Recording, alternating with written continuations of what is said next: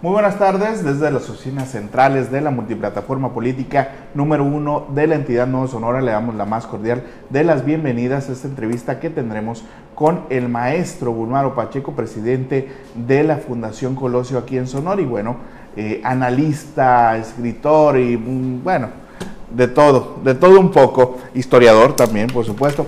Me acompaña también mi director Feliciano Guirado. Hola, buenas tardes, bienvenido. Pues todo un ideólogo político, una gente que ha manejado pues, muchas de las cuestiones políticas.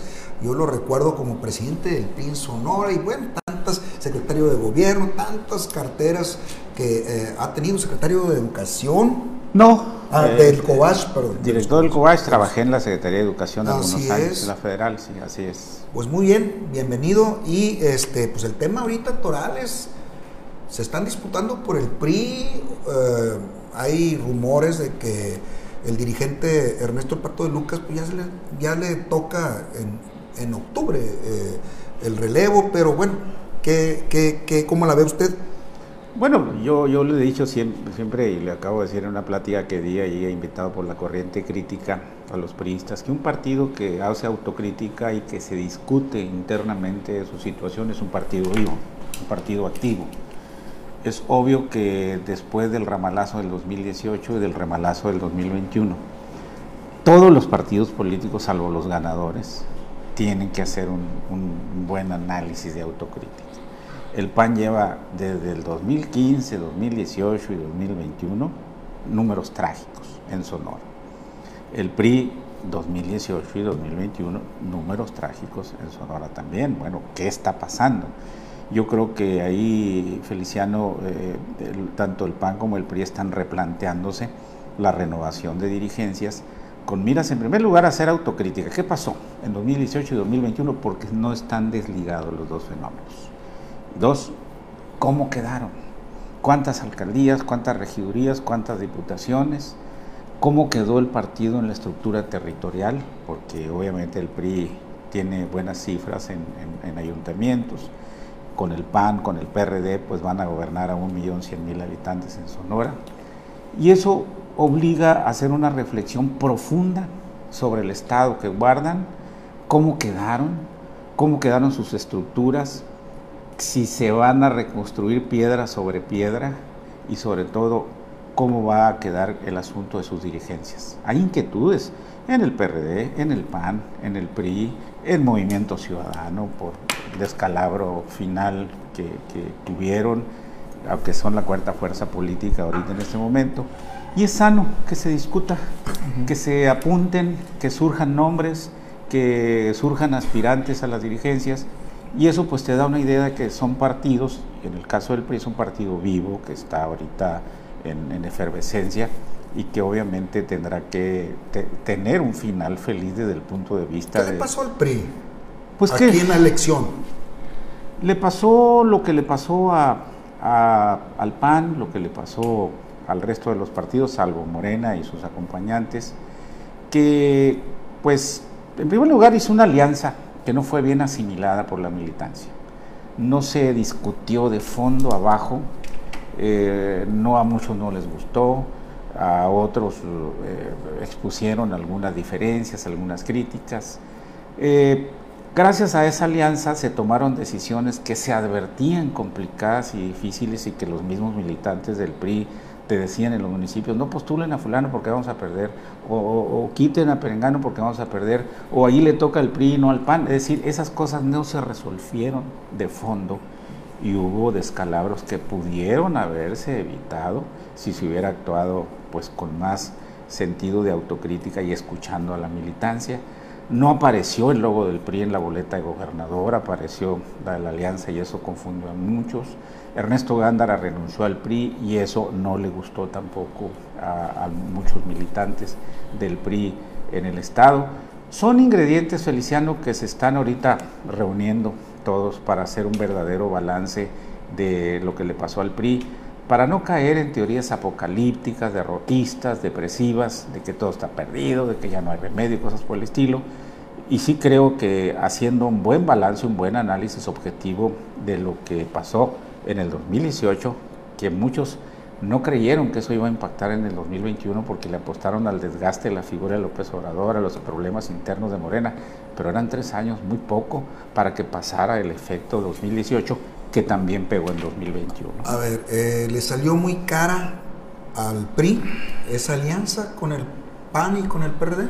Digamos que fue uno de los factores que hizo que se perdieran algunas posiciones no, no demerito la alianza desde el punto de vista de que hubo apoyos en algunos municipios para candidatos del PRI y del PRI para candidatos del PAN que se ganaron, es decir, tener 26 alcaldías entre PRI, PAN y PRD, pues no es una cifra menor y gobernar a un millón cien mil habitantes menos. Yo creo que esa alianza debe de profundizarse si se quiere, si hay intención. Viene la presidencial del 24, vienen los, otra vez la elección federal y de alcaldes en el 24. ¿Tienen que seguir con esa alianza? Bueno, es deseable que se, que se profundice, que se discuta, que se analice y se tomen las experiencias que, que se forjaron ahora en la elección pasada para explorar la posibilidad de una alianza que incluso eh, pueda agregar a Movimiento Ciudadano en el 2024 porque ya el movimiento en Morena está muy adelantado, ya el presidente está por candidatos y demás, y a partir del 1 de septiembre que cambia la Cámara de Diputados, el, el gobierno de Sonora, los ayuntamientos y en el resto de los estados, los gobernadores y gobernadoras que van a tomar posesión, pues va a empezar ya el juego de la sucesión del 2024. ¿Se equivocaron de, candidato la alianza con Ernesto Gándara? De ninguna manera. Yo creo que Ernesto era el candidato pues más viable, el, el que tenía más posibilidades, pero hubo problemas en la instrumentación de la alianza, en la selección de candidatos y en el estudio objetivo de muchos factores de poder que no se contemplaron. ¿Traiciones? ¿Lo traicionaron? Pues mira, yo no hablaría de, traiciones así desde el punto de vista político, sino que hubo mucho transfugismo. ¿Mucho qué, perdón? Transfugismo. Cambiarte de partido de un día a otro, apoyar por debajo a uno y, fingir que está, que se da en todos los partidos. Mucha simulación. Simulación en la estructura electoral, en el cálculo de los votos sección por sección eh, dejar pasar que había un activismo de los siervos de la nación, del aparato de Estado en favor de Morena, que estuvieron trabajando siempre subsidiados por el Estado. Eso creo que también faltó sensibilidad para captar y denunciar esa situación que otros partidos hicieron en otras partes del país. ¿Cómo es el comité pero que de campaña de Ernesto Gandre? Pues tenía un comité que, que, que funcionaba, siento yo que operaba con números del día, eh, que le daba seguimiento a los eventos de campaña, que tenía la responsabilidad de hacer amarres en los municipios. Creo yo que fue una campaña exitosa, pero que no alcanzó a, los niveles de votación que se esperaban. Eh, ¿Fue mucha la diferencia? Sí, casi 150 mil votos. Mucho, ¿no? Pues mucha diferencia como las elecciones de, de, la época del PRI de los 60, 70. Recordemos que las votaciones se han ido cerrando mucho la de Eduardo Burse ganó por 7 mil, eh, Alfonso Elías perdió por 45 mil, Claudia Pavlovich ganó por 76 mil y aquí se abrió a 150 mil. todo un estadista, un ideólogo, Bulmaro Pacheco, eh, vemos a un prismo que ha pasado por diferentes etapas, ya lo mencionó. ¿Qué tiene que hacer el PRI? Tiene que cambiar de logotipo definitivamente, los colores, eh, ideología, eh, los sectores eh, son funcionables.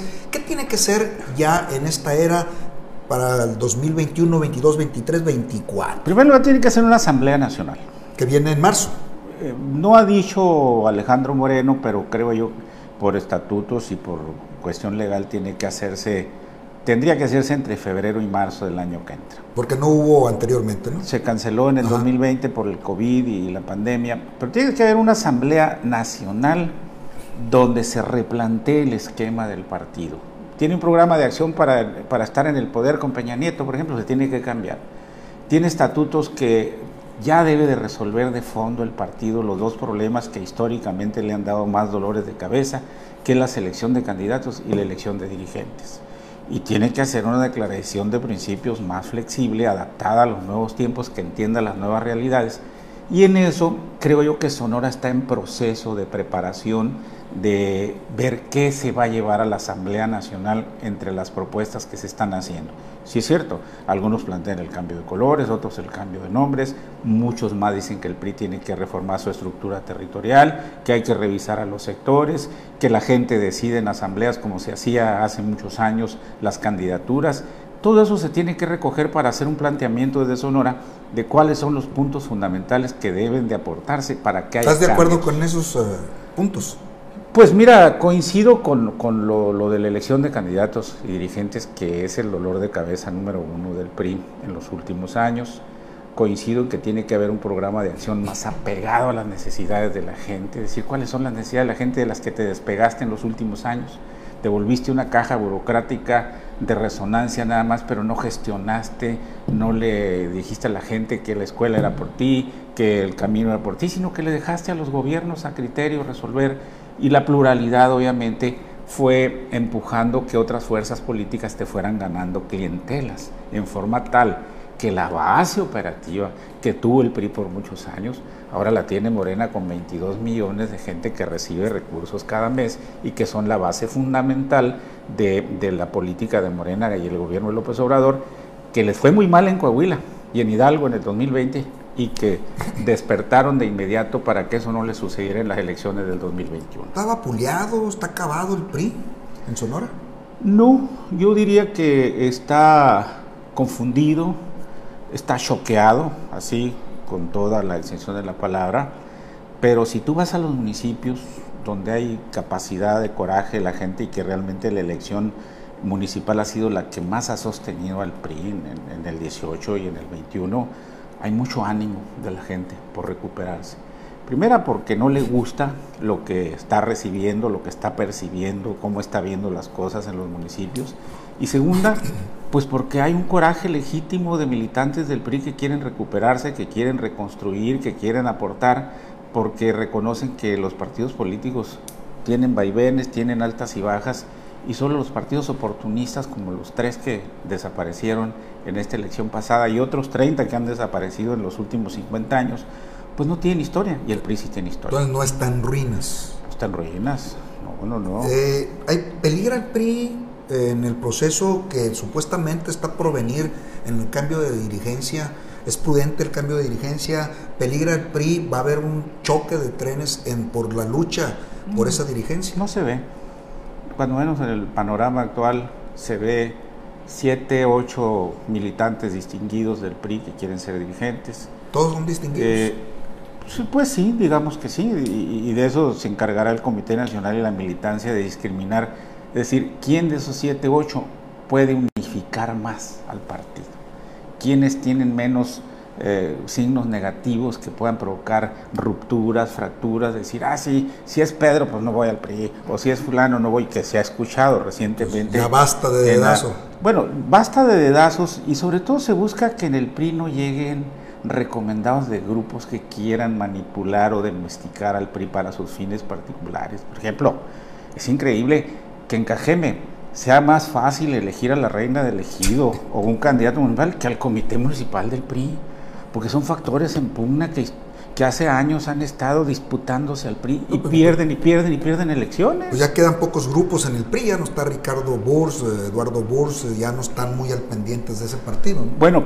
por eso se ha llegado a un acuerdo interno con organizaciones del partido, sobre todo las que determinen el rumbo del partido en Sonora. Primero, esperarse a que termine el gobierno Claudia Pavlovich. Dos, que asuma su cargo de diputado local Ernesto Lucas.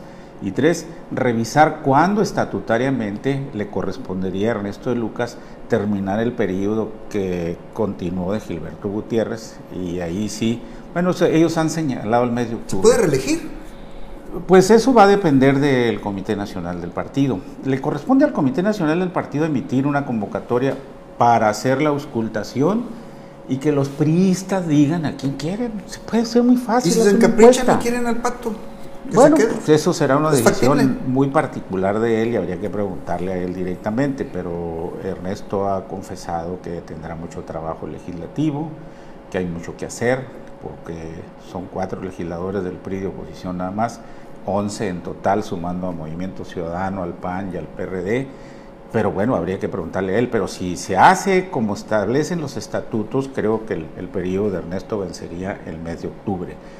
¿Qué están pidiendo, qué estamos pidiendo los periodistas? Una auscultación seria para que se elija a un presidente o a una dirigencia partidista que la que más sume, la que más convoque, la que más tenga capacidad de entender el momento que vive el PRI y no un grupito que se adueñe del PRI para domesticarlo y lo lleve simplemente al juego de intereses. Yo creo que ha llegado la necesidad de una dirigencia del partido para un tiempo de crisis que Unidad. el no había vivido. Es la palabra clave, unidad. Unidad, conciliación, convergencia, establecer puntos de coincidencia. Digo, no hay personajes perfectos, no hay santos en esto, pero sí entre los militantes que se escuchan puede haber uno o una de ellas que más unifique a los priistas en relación a una política de reconstrucción del partido, no para los próximos tres años, para el próximo año. ¿eh? ¿Habrá, eh, ya entrando Alfonso Durazo, algún líder natural, al- algún jefe político priista en Sonora? Yo creo, mira, a partir de que Claudia Pavlovich entre, se entregue el gobierno, quedan seis exgobernadores. Salvo que tengan algún interés económico o empresarial, alguno de ellos, ninguno de los exgobernadores va a ejercer una influencia como la ejercieron Abelardo L. Rodríguez y demás en su tiempo. Yo creo que los priistas, por el número de votos que tuvo Ernesto Gándara, 350 mil votos, pues es el, el más acreditado y el que ejerce cierto liderazgo en función de los candidatos que a él le tocó seleccionar, aprobar, darle el visto bueno junto con las comunidades que ahorita ocupan cargos en los municipios y distritos. Y obviamente los priistas que van a integrar la bancada en el Congreso, que son eh, Pato, Natalia, eh, está el Karina. Sayar y Karina Zárate.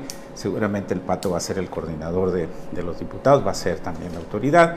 Y los presidentes municipales que tienen influencia y cierto poder. Pero así, liderazgo caciquil que te determine, que va para acá, para- eso se acabó ya en Sonora. ¿Qué tiene que ser Ernesto Gándara?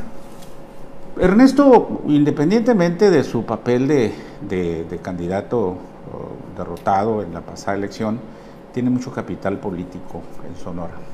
Solo de él depende lo que va a hacer en el futuro. Yo, yo ahí no me atrevería a, a recomendarle nada, porque supongo que en este momento está en un proceso de reflexión sobre lo que le pasó, lo que puede suceder en el corto plazo, pero yo creo que es consciente de la máxima de que no hay derrotas para siempre ni victorias para siempre.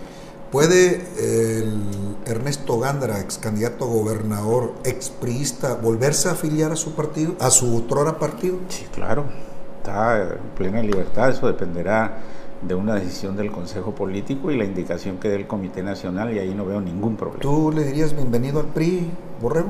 Le diría, ya, vente, ahorita, reafíliate. Sí, digo, para mí nunca se ha ido. ¿no? Yo sé que fue presionado fuertemente por el PAN para que renunciara, para que cumpliera con el registro, que no lo hicieron en otros estados. ¿Lo ayudó el PAN, el PRD, en su campaña? Sí, pues andaban ahí los dirigentes, eh, los representantes, es decir, el haber eh, repartido el Estado en candidaturas, tres distritos para el PAN, tres para el PRI, uno para ¿Quién el ganó PRD. Yo siento que, que hubo municipios donde hubo aportación de votos importantes del PAN para los candidatos del PRI y municipios como Hermosillo donde hubo muy importante votación de parte del PRI para el candidato de la alianza. ¿Quién fue el ganón entonces? ¿Qué partido se quedó con las principales? Morena, pues fue el ganón totalmente, ¿no? Digo, Yo digo de la alianza Morena y sus PRI, PAN. PRD. De la alianza PRI-PAN-PRD no podemos eh, definir, todos perdieron, todos perdieron.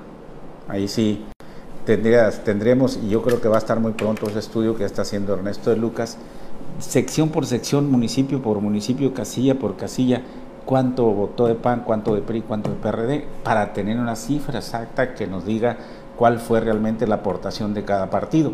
Pero sí se está viendo en muchos municipios que el PRI tuvo 70-30, 60-40 en relación con el PAN, en donde se ganó.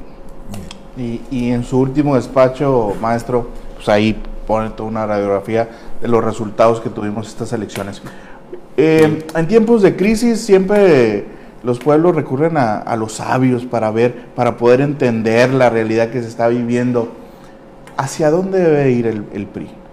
¿Cuál es el rumbo que debe tomar más allá de la reestructura obvia que, que habrá? Primero, reconstruirse. Dos, escuchar a la militancia. Que aunque sean pocos, aunque ya no haya auditorio de mil, que si son 30, escucharlos. El partido tiene capacidad de reponerse.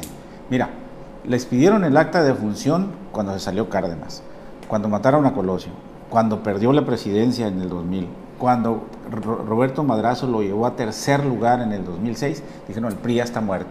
Se recuperó. Esa experiencia histórica. Yo le pregunté un día a Porfirio Muñoz Ledo por qué si había tanta campaña contra el PRI, por qué la gente seguía votando por el PRI y me dijo una cosa que a mí me, marcó mucho, porque el PRI dice, es el único partido que ha construido importantes tramos de la historia de México, cosa que no puede decir de los otros partidos. El PAN hizo historia, sí, pero en dos sexenios se fue. El PRI duró años. Morena está haciendo historia. Bueno, ellos dicen que juntos van a hacer historia, pero vamos a ver qué tanta historia positiva van a hacer con los gobiernos que están llevando a cabo. ¿Cuándo le preguntó eso a Porfirio? Fue hace años, en alguna ocasión cuando el PRI pues tenía altibajos, cuando empezó a ganar gobernadores, el, el, PAN, el PRD juntos y demás. Le dije, oye, Porfirio, ¿cómo, ¿cómo ves? Le digo que el PRI sigue ganando es que es el único partido que ha construido un tramo de la historia de México. Y si tú vas a comunidades, la gente se acuerda del PRI porque el PRI construyó carreteras, construyó escuelas, construyó hospitales, orientó el progreso de las comunidades, las campañas de vacunación las impulsaban los gobiernos del PRI, había planes sexenales en el 34, en el 46, los libros de texto. Es decir, no puedes por irresponsabilidad o por generalizar echar a un lado el bagaje histórico de un partido tan importante como el PRI que también fue factor de estabilidad política en México por muchos años. Ha cambiado el imaginario colectivo porque evidentemente hoy pesa más la imagen en negativo del PRI. Pareciera que cada candidato al PRI es, un, es, es el pípila cargando la, negatividad de la imagen del prima. No, no es tan. Yo creo que exageras ahí un poco. Ahí yo creo que los Duarte, los, los Granier, los Mario Villanuevas, los Yarrington le hicieron mucho daño al PRI. Porque en aras del relevo generacional, entre comillas, que sangre nueva y demás. Sí. El nuevo PRI, sí. Del nuevo PRI, todos salieron muy largos, muy corruptos y eso lo explotó mucho la oposición y nos lo estaba restregando, restregando cada rato y no teníamos defensa, porque sí, porque están en la cárcel, porque se comprobaron las propiedades ilegítimas que tenían. Pero yo creo que aún que, esas campañas han hecho media en el prestigio del PRI, creo yo que todavía hay una reserva política importante del PRI para recuperarse y reconstruirse con quien quiera. ¿eh? Por sanidad, por salud, debería de cambiar de nombre. Mira, yo no creo en esos paralelismos de sanidad o salud porque eso se lo dejo a... a, Enrique Claus. bueno, a las autoridades competentes. Okay. Yo creo que aquí es más que nada la viabilidad. Ya le quitaron, de, le trataron de quitar los colores hace 20 años, cuando se creó el INE, que el PRI le quitara los colores de la bandera. Después trataron de quitarle los recursos económicos, que el 50% para acá y todo lo demás. Después le quitaron el poder, se lo regresaron, luego se lo volvieron a quitar. Yo creo que ahí, va, es, eh, si se discute el tema en la Asamblea, va a sacar chispas. Porque hay gente que todavía quiere que se llame PRI y conserve los colores, y hay otros que quieren que se les quite, pero no dicen cómo llamarle. ¿Le queda algo de revolucionario al PRI? Sí, claro, totalmente de revolucionario y de todos los valores y los principios que enarboló en otras circunstancias. Entonces no hay que quitarle la R ni la I. Yo creo que ha sido una marca que ha tenido sus vaivenes, sus golpes, sus éxitos, pero que en el fondo de la gente sigue siendo un partido muy identificado. Por todo lo que te dije anteriormente, digo, a ver, ¿quién Su aportación histórica. ¿Quién le quita el PRI? La, aportación histórica de México, de que México nunca desde 1929 que se fundó cayó en las dictaduras que cayeron países tan democráticos como Chile, como Costa Rica, como Venezuela, como Argentina. Aquí se evitó eso. Militares. Pero no ha ganado.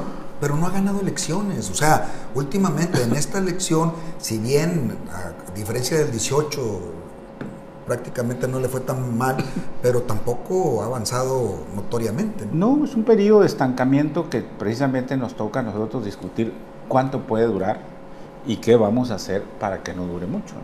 Yo creo que eso es lo importante. El tema de la reestructuración obviamente obedece a una renovación de dirigencia y todo, pero en, la maquinaria, en la estructura del PRI, eh, yo creo que ya quedó a título personal desfasado o, eh, eh, la razón de ser de esos sectores y organizaciones. Al menos la desvinculación con la sociedad es evidente. ¿Qué debe de pasar? ¿Deben desaparecer? ¿Deben de eh, fusionarse? ¿Qué debe pasar con los sectores? En los dos casos, en la estructura territorial te la están quitando Morena, el PT, el Verde, porque han ido al encuentro de las secciones, de las, de las colonias, de los barrios, con gestiones. Y a nivel sectorial te lo están quitando los sindicatos de la burocracia, que son muy oportunistas algunos, que cambian de color con una facilidad impresionante, que que eran los sectores. Hay que revisar toda la estructura. Si la estructura de los sectores ya no tiene razón de ser, hay que cambiarla. La estructura territorial, ahí sí, el PRI se tiene que volcar a cuidarla, a reconstruirla. ¿Por qué? Porque son los barrios, son las localidades, son las secciones, eso es donde se vota. Y ahí tienes que ir al encuentro de la gente para enarbolar sus demandas y para ejercer la función que ejerció muy bien el PRI durante muchos años, que fue la interlocución de las demandas de la gente con el poder constituido. Entonces, todo se tiene que revisar. Dijera yo ahorita, oye, que los sectores, que pilar fundamental, no, ya se desgastaron la estructura territorial está muy competida y está muy infiltrada en este momento, por lo que en un momento dado de su historia el PRI tuvo, pero ahora está muy competida por gobiernos incluso que llegaron con otros colores, con otras ideas, que se están apoyando en esa estructura. Y como es gente que tiene necesidades, tú no los puedes esclavizar a decirle, sean priistas, radicales, no acepten, no Yo me acuerdo muchas veces cuando se repartían despensas, si les dan despensas, agárrenlas, ¿no? Pero que eso no condicione tu voto. Claro. Se tiene que revisar todo. Y por eso la pregunta que hacía Feliciano originalmente, ¿qué tiene que hacer el PRI? Una Asamblea Nacional. Ahí sí se tiene que discutir los cambios que la militancia decida, no las cúpulas. Bueno, ya, hablamos del partido, ahora de, del nombre, de los perfiles que deben de llegar aquí a Sonora, ¿de dónde viene, de dónde debe venir, de dónde debe provenir el, próximo dirigente del PRI Sonora? La próxima dirigencia, para no excluir a mujeres y hombres y demás. Para, tener un lenguaje inclusivo. ante las circunstancias que vivimos ahorita y de acuerdo al inventario de políticos que tienes, mujeres y hombres, el Comité Nacional tiene que hacer una buena evaluación en consulta con los militantes del PRI para seleccionar, insisto, a quien menos divida, quien menos carga negativa tenga, que no te anden restregando en la calle que fulano, mira, dirigente del PRI, robó acá, robó allá, tiene estas cuentas pendientes, que sea una oposición leal. ¿Y qué es ser oposición leal? Ejercer la crítica, pues tienes que ser un partido que esté señalando constantemente desviaciones, no porque eso te va a dar votos, sino porque le cumples a un sector, a una parte de la sociedad que quiere de los partidos políticos activismo y el ejercicio de la crítica. Yo creo que ahí, de los 7, 8, 9 o 10 que seguramente van a surgir más perfiles que ahorita dicen que quieren la dirigencia del partido, tanto el Comité Nacional como la militancia del PRI en Sonora deben de hacer una consulta exhaustiva, dure lo que dure, si se quiere, hasta el fin de año, pero que seleccionen una dirigencia que realmente unifique al partido en Sonora y siente las bases de la reconstrucción. Si el próximo dirigente entonces va a ser eh, o tiene que ser ese factor de unidad entre los grupos priistas, eh, ¿se antoja que sea por consenso como llegue o tiene que elegirlo la militancia? Tiene que ser por consenso de dos factores. Al Comité Nacional que le corresponde emitir las convocatorias y a los periodistas opinar sobre los perfiles. Ya ahorita están opinando. Tú vas a los pueblos y dices, no, no, no, oye, fulano no, eh, por esto, o fulano sí por esto. Bueno, eso se tiene que hacer en casi todo el Estado con los factores de opinión y no precipitarse para darle gusto al grupo A, al grupo B o al grupo C. Por eso se está pidiendo, primero, que el pato proteste, Dos, que termine el gobierno de, Claudia Pavlovich y que se revise muy bien cuándo se le vence a Ernesto y si hay que dejar un interinato mientras se hace la consulta, que se haga, pero con la conducción del Comité Nacional. ¿De qué debe vivir el PRI? Pues mira, de, como ha vivido en general de las prerrogativas que le da la autoridad electoral, tanto a nivel nacional como estatal, y de las aportaciones de sus militantes. No va a haber eh, patrocinadores que quieran imponer eh, ahí posiciones, algunos perfiles. Lo más deseable, lo más deseable es que no sea así, por eso hay que ver a quién eliges de dirigente o de dirigente, de dirigente mujer o hombre que no pertenezca a un poder que diga, mira, lo está sosteniendo o la está sosteniendo fulano de tal. Sería lo más nefasto para el PRI y ya te alejaría a mucha militancia que tiene todavía la expectativa de reconstruir al partido político. ¿Le va a alcanzar a reconstruir el partido para dar la pelea en el 24? Sí, totalmente, no tengas la menor duda. Anunció Ernesto el Pato de Lucas que iba a dejar un PRI sin deudas al momento de salir. Que es lo más deseable y además lo estamos viendo ya no hay cobradores ahí en las antesalas, ya no hay gente con la telaraña aquí como esperando que llegue el pagador y no ha habido reclamos. Acuérdate que en Sonora hay cobradores muy activos que si no pagas te ponen un desplegado en el periódico, fulano de tal pasa a pagar las llantas, pasa a pagar aquello. Y yo creo que sido un buen, un buen dirigente, pero además se ha dedicado a sanear al partido de ese tipo de, de problemas que se tuvieron. El 24 aquí... Eh, en Sonora estarán 100 posiciones eh, en juego, entre ellos pues eh, aparte de la presidencia que es lo más importante, el Senado de la República ya se debe estar pensando en el próximo Parlamento. Mira, yo creo que no. Yo creo que tienes que ver primero. Primero de septiembre toman posición los diputados locales y federales. El 13 el gobernador y el 15 en la noche o el 16 los, los, los presidentes municipales tiene que transcurrir seis meses, un año, para ver de qué están hechos las nuevas autoridades, incluyendo a todos, ¿eh? a los de Morena, a los del PRI, a los del PAN y lo demás.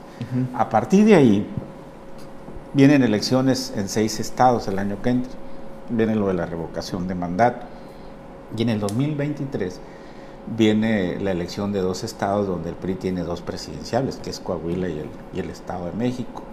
Entonces, yo creo que a partir del 2023, enero, febrero, empezará el sondeo, ya que el PRI esté reestructurado, reorganizado, que tenga quizá nueva dirigencia y que sepas muy bien con quién puedes enfrentar los comicios del 24. Perdón, ¿cómo se llaman esos dos presidenciales?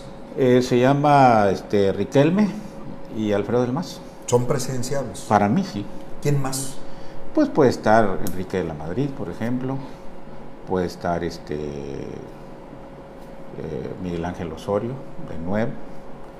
Yo hasta ahorita veo a esos cuatro. ¿Se le mueve la patita al PRI rumbo a la presidencia de la República? Se le va a mover, no tengas la menor duda. Se le mueve y se le va a mover, pero deberán de buscar, ahí sí, ya lo anunció Zambrano. Vamos a ver a quién eligen de dirigente nacional del PAN en los mm. próximos meses y estatal también, porque ya a Monro se le vence, según me dicen, en el último trimestre de este año se buscará una alianza y también se buscará Dante Delgado. Acuérdate que el Movimiento Ciudadano tiene perfiles interesantes como el gobernador de Jalisco y el de Nuevo León, el PAN tiene al gobernador de Querétaro, es decir, no está tan descobijada la oposición como quieren hacer aparentar los de Morena y el mismo presidente que cada rato lanza retos de que ellos tienen gente hasta para tirar para arriba y cosas por el estilo. Tiene que tomar en cuenta el PRI, tu partido, en esa asamblea que está pendiente el tema de la alianza. Bueno, tiene que de cara al futuro. Tiene que perfeccionar los estatutos para formalizar las alianzas, pero ya tomando en consideración las eh, experiencias de, 2021 y otras que se han hecho anteriormente. La alianza llegó para quedarse. Sí. La alianza con el PRI, PAN y Las alianzas, diría yo, llegaron para quedarse. Que los partidos tomen en consideración que estamos en una etapa de crisis y que requieres hacer una política de alianzas y de sumar fuerzas, como la están haciendo ahorita. Por ejemplo, ya se reunieron Osorio, ya se reunieron Zambrano, este, ¿cómo se llama el de Barco, Barco eh, eh, y, Alito, para hacer una alianza legislativa. Es decir, ya a partir del primero de septiembre se van a sumar todos esos diputados para que en la Cámara de Diputados ya no va a tener mayoría calificada Morena y tampoco la tiene en la Cámara de Senadores. Por eso ahorita están muy eh, haciendo presión por la revocación de mandato porque ya quedan pocos días para esta legislatura. Esta alianza seguramente va a cuajar porque a Lito se le vence el periodo hasta el 23, a Zambrano por esa fecha, y el nuevo dirigente del PAN seguramente va a llegar a la sucesión entusiasmar a Lito Moreno, dirigente del PRI nacional, que se le vence en en el año 2023 para la presidencia, para la candidatura a la presidencia de la República? Yo creo que no es una cosa recomendable que el candidato surja el PRI. Ya nos ha ido como en feria cuando ha surgido el PRI. Alito combina ahorita la doble, va a combinar la doble función de diputado federal y de presidente nacional del PRI y lo recomendable sería que se dedicara también a reconstruir el partido a nivel nacional porque ya asumiendo los próximos gobernadores nada más vamos a tener cuatro gobernadores. Parece que se está entusiasmando Ricardo Anaya del PAN, ¿cómo lo ves? Mira, ahí le corresponderá a los panistas. Si segundas partes son buenas y si Ricardo tiene el apoyo de la mayoría, yo creo que no lo va a tener.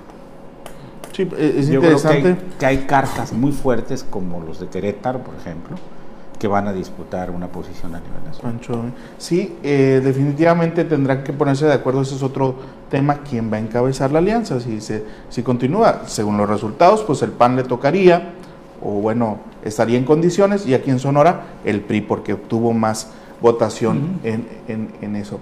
Eh, maestro, preguntarle... Es... Si, te sirve el dato, en Sonora, Morena tuvo el 33%. Sí, 33 y el PRI el 18.19, sí, sí, y 11, el PAN. Ah, pues ahí lo sacaste el dato. Sí, sí, sí, de, de su despacho. eh, preguntarle, el tema de, eh, híjole, se, se, me fue con, con, con, esto, pero venía... De las alianzas, sí. Sí, del, del 2024, hombre. Eh, ¿A quién ve usted en este momento eh, que va a tener una plataforma de liderazgo con proyección rumbo al 24 aquí en Sonora. Hablaba usted del liderazgo que va a tener eh, un Toño Cesarán. Bueno, en Morena obviamente Durazo. Ajá. Morena no se va a mover, la hoja de un árbol si no dice él nada. En el PRI, los Ernestos, Gándara y de Lucas. En el PAN, Toño Cesarán. En el PRD, seguramente Zambrano va a influir para reorientar, aunque le faltan dos años al líder Movimiento Ciudadano quedan figuras fuertes, como David Figueroa, por ejemplo, que quizá lo, lo, estarán considerando para las dirigencias. Y ya el resto de los partidos pues ya tendrán, porque Nueva Alianza, el PT y, el Verde pues están muy afiliados al gobierno, ellos también harán lo que el gobernador diga. Ramón Flores te mandó salud. Ah, muchísimas gracias. ¿Puede, puede Ernesto Gándara competir de nueva cuenta por el Senado de la República? Pero te digo, eso tendrías que preguntárselo a él. Pero eh, no está impedido por la Constitución. Constitucionalmente no, no, no. Constitucionalmente es más, no hay ni el requisito de la edad en México. Aquí yo creo que aquí a nadie se le puede negar el derecho a aspirar a dirigencias o candidaturas si cumples con los requisitos que establece la Constitución. Lo que habrá de valorar el Comité Nacional y el nuevo Comité Estatal, si es que así se da, es la viabilidad de las candidaturas. Un gobernador votado, eh, eh, creo que en, Sonora no puede volver a ser votado como gobernador, ¿no? Claro que sí, ah, claro, acuérdate, natividad, eh, eso, eso, es un, eso lo determina la Constitución Federal. Natividad González, Mariano González, Fernando Tizarana fueron candidatos perdedores y luego... No, yo me refiero, ya ha votado un, gobernador. Volver a ser gobernador. Volver a ser gobernador pero no fue electo, Pero no fue electo. Ah, no, te digo en lo general, ¿no? No, en, lo general la Constitución General de la República establece que gobernadores cuyo origen sea la elección popular no pueden volver a ser votados. Pero si son interinos como, como Cervera en, Yucatán o, el de Guerrero este, que, salió, esos ocuparon cuatro, dos, tres años y, fueron votados. Es obsoleta esa ley, ¿no? Porque hay gente que sale muy joven, ¿no? No, no, pero además ya, ya fuiste gobernador, ya está bien, ¿no? Ah, entonces sí tú coincides de que sí debe ser.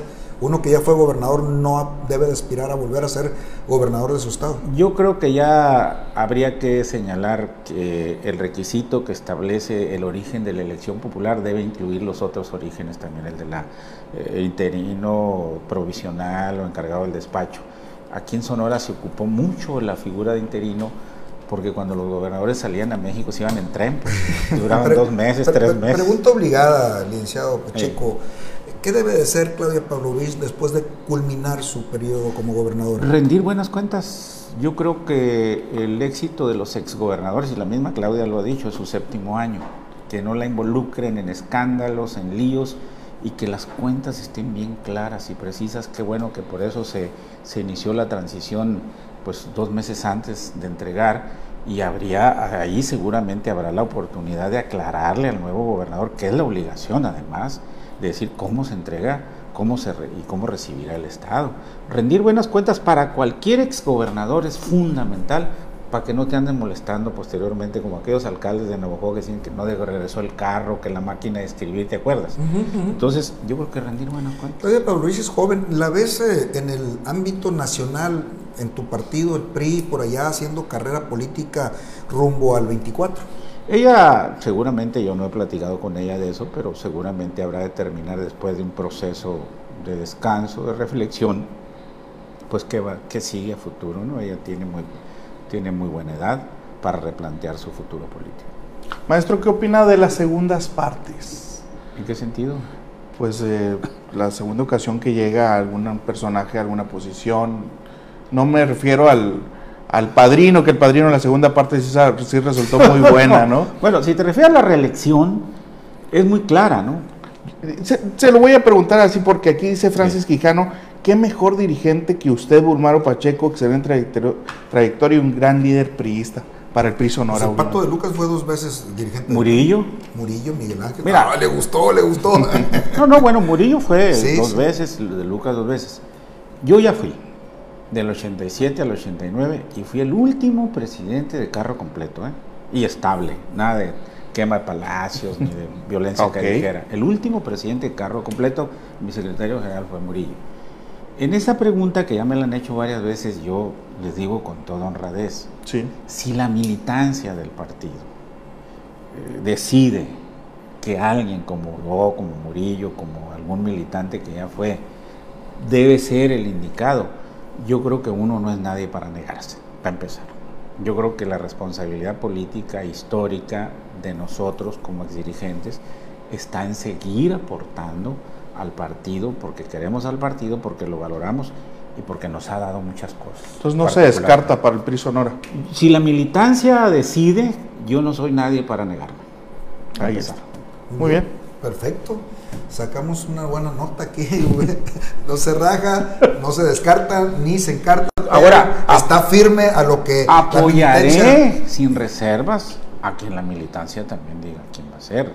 Digo, siempre y cuando haya conciliación, haya unidad y no obedezca a un poder de los que ustedes han señalado, que quieren simplemente domesticar al partido para intereses particulares, que eso le hace mucho daño a todos los partidos. Me queda claro que autocrítica sí habría si usted llega al PRI la está viendo desde la fundación, pues eh, hubieras visto las asambleas que hemos tenido, cómo salen chispas en general. Y es, tienes... la, es, la, conciencia del PRI, la Fundación Colosio. No, yo diría que es que la conciencia del PRI es, es, es, la militancia, porque es muy diversa la militancia del PRI. Empresarios ricos que ahorita te dicen, soy priista, maestro. Maro, ¿quién te manda? ¿En qué sentido? Pues todos tienen un sello de raje, todo el mundo tiene un padrino, todos tienen gente que le dé líneas. ¿A ti quién te manda? Pues yo, pues yo diría que mi conciencia, mi experiencia, yo no tengo dueños, este, yo respondo por mis actos, trato de entender mi realidad, pero soy gente de equipo. Es decir, yo obviamente me comunico mucho con Ernesto de Lucas para todas las decisiones de la Fundación y jamás he recibido un señalamiento, es no hagas esto, no digas aquello incluso con candidaturas que no he estado de acuerdo yo que he expresado públicamente, hay respeto a la opinión. Yo creo que... Fuiste jefe de él en la Secretaría de Gobierno. Sí, él era Poco director. tiempo, pero fuiste jefe un año de él. Fui, fue director de gobierno, él Director conmigo, menos de un ahí, año. ahí lo conocí, ahí lo conocí como un chaval inquieto, vivo, dinámico, me gustó mucho su estilo. ¿Aprendió bien? Pues mira, a donde ha llegado yo creo que sí, porque es parte de ese cambio generacional que instrumentó Burs, de los que se han salvado. Y bien. ¿Qué aprendió? Aprendió, aprendió a defenderse, aprendió a transitar por una actividad tan difícil y complicada y compleja que es la política, aprendió a ser leal y aprendió a resolver problemas, que es parte fundamental de, la enseñanza de un político. ¿No te arrepientes de haber apoyado a un joven como Ernesto El Pato de Lucas desde sus inicios, a un eh, Alberto eh, Guerrero de Navojoa y otros tantos jóvenes que ahorita ya no son tan jóvenes, pero ahí están? Mira, eh, en el activo del PRI. Son amigos, pero yo no soy dueño de ellos. Y en la medida en que ellos me han requerido, me han consultado, yo estoy dispuesto, dispuesto y disponible. Es decir, eh, son mis amigos, he, cultivado la amistad de ellos y he entendido sus altibajos y siempre he estado con ellos. Nunca los he abandonado. Ahí está, ahí está eh, Bulmaro Pacheco, muchas gracias por aceptar la invitación muchas gracias a usted. Muy buena charla, te agradezco. y pues, pues, aquí estamos siempre. Eh, ojalá que nos acompañes más frecuente. Así es, agradezco también al staff del Nuevo Sonora por hacer posible esta transmisión y sobre todo a usted que nos estuvo acompañando. Muchas gracias. Como en mi casa.